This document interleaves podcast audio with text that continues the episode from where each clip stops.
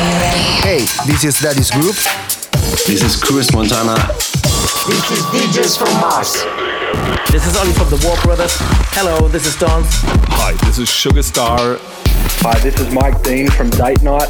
And you're listening to Progress. And you're listening to Progress. And you're listening to Progress. You're listening to Progress with our mate DJ MTS. On the ground. And you're listening to Progress with DJ MTS. Have fun with the best house tunes on the best radio show.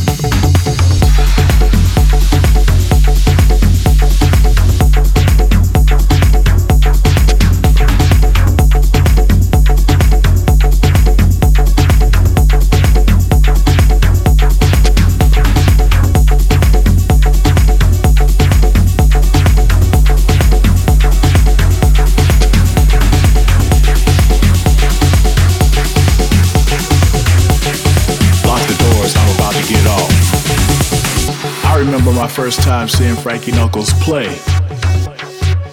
It was in Chicago at a club called the Power Plant. And shortly after I got there, they started putting chains on the doors. I thought, hey, that's kind of cool, you know? But they didn't take the chains off until I think like 10 hours later, like at about noon. And I was wondering why did they put the chains on the doors? I never saw it again, and I haven't seen it happen since. But I was talking with Craig Loftis a few years later. Craig used to work with Frankie Knuckles at the power plant. And I told him about the night the doors got locked. And they put chains on the doors. Craig told me one night Frankie just said, Lock the doors, I'm about to get off.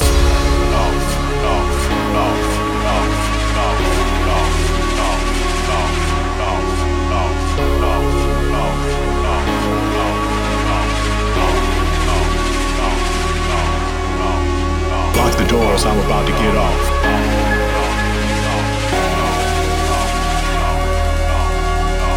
Lock the doors, I'm about to get off.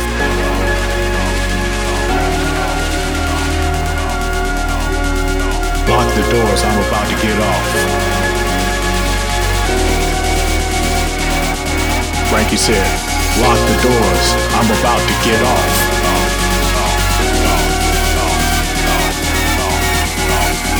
That night, Frankie Knuckles got off.